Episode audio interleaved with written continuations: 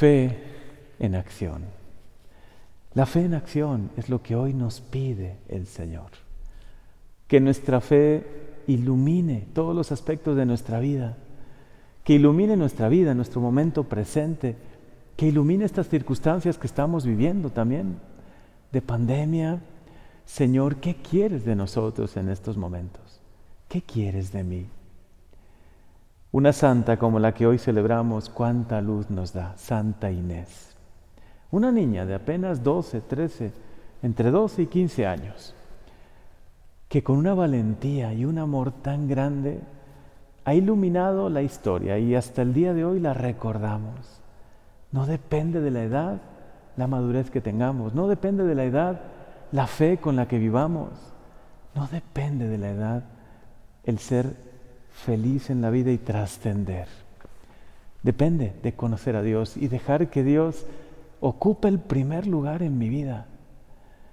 Y fe en acción, poner la fe en acción es lo que han hecho tantos santos. Madre Teresa de Calcuta tenía también un lema que nos invita justamente a eso, fe en acción. La fe en acción es el amor el amor en nuestra vida, manifestado de muchas maneras. El amor como fortaleza. Señor, eres tú quien me hace fuerte porque me lleno de tu amor, de tu gracia, y eres tú quien me haces fuerte. Templanza, una virtud muy olvidada hoy, ¿no?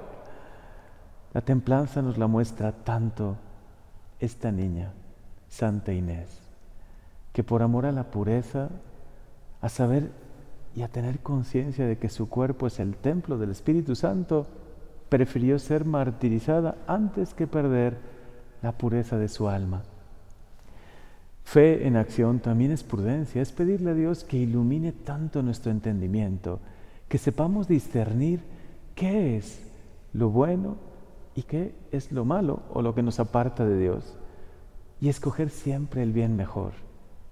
Y la cuarta virtud cardinal, justicia. Fe en acción también es justicia, es querer ser justo, dar lo justo a Dios y Él lo merece todo.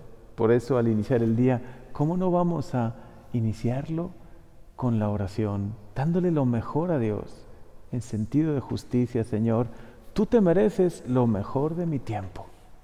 Y los demás, los que pasan hambre, los que viven momentos de injusticia, los que son grupos marginados, vulnerables, merecen que nosotros, por fe y por fe en acción, con amor, les ayudemos.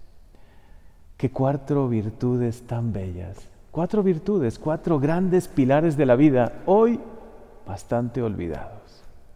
Fortaleza, templanza, prudencia y justicia. Señor, enséñanos cada día a vivir mejor estas cuatro grandes virtudes que nos muestra tanto Santa Inés. Si hoy abres tu celular, abres el móvil, el internet, muchas veces vas a encontrar que la cultura ha cambiado tanto. Parecería que hoy lo importante es tener un buen cuerpo, participar en TikTok con bailes podemos decir sensuales o poco apropiados, y ya eso parece normal. Y niñas desde los 7, 8 años, 9 años, se les invita a que su máximo sea ese, que le den like a un baile que hacen. Yo no tengo nada en contra del baile, ni de la música, todo lo contrario, ni tampoco de TikTok, ni de cualquier otro programa, pero no perder la dignidad propia, ni perder tampoco la modestia, la templanza, que es una virtud tan importante. Hoy, en vez de poner al centro esto, que sea el ideal de muchos jóvenes, de muchas chicas, ¿no? Aparecer con poca ropa, bailando un TikTok. Ojalá el ideal fuese que mostremos nuestra inteligencia, nuestra creatividad, nuestros proyectos, que de verdad queramos transformar nuestro mundo, hacerlo un poco mejor. ¿Cómo nos nos impacta cuando escuchamos testimonios de jóvenes, de chicos, porque también los jóvenes tienen un gran deseo de ayudar, un gran anhelo de hacer que su vida valga la pena, porque la vida de Inés de esta gran santa, de esta niña de 12, 13, 14 años, muestra una fortaleza admirable, muestra una prudencia grandísima, muestra las, virtudes cardinales que definitivamente hoy son tan necesarias. Ojalá que no las perdamos, ojalá que en este tiempo no perdamos estas grandes virtudes y en vez de dejar pasar nuestra vida y que corra simplemente con metas muy superficiales, el tener muchos seguidores en las redes sociales o el tener, el darle demasiado culto al cuerpo o metas que de verdad son tan pasajeras. Ojalá todos nosotros, especialmente ustedes jóvenes, tengan grandes metas en la vida. A mí me encantó la historia de Amberly Snyder.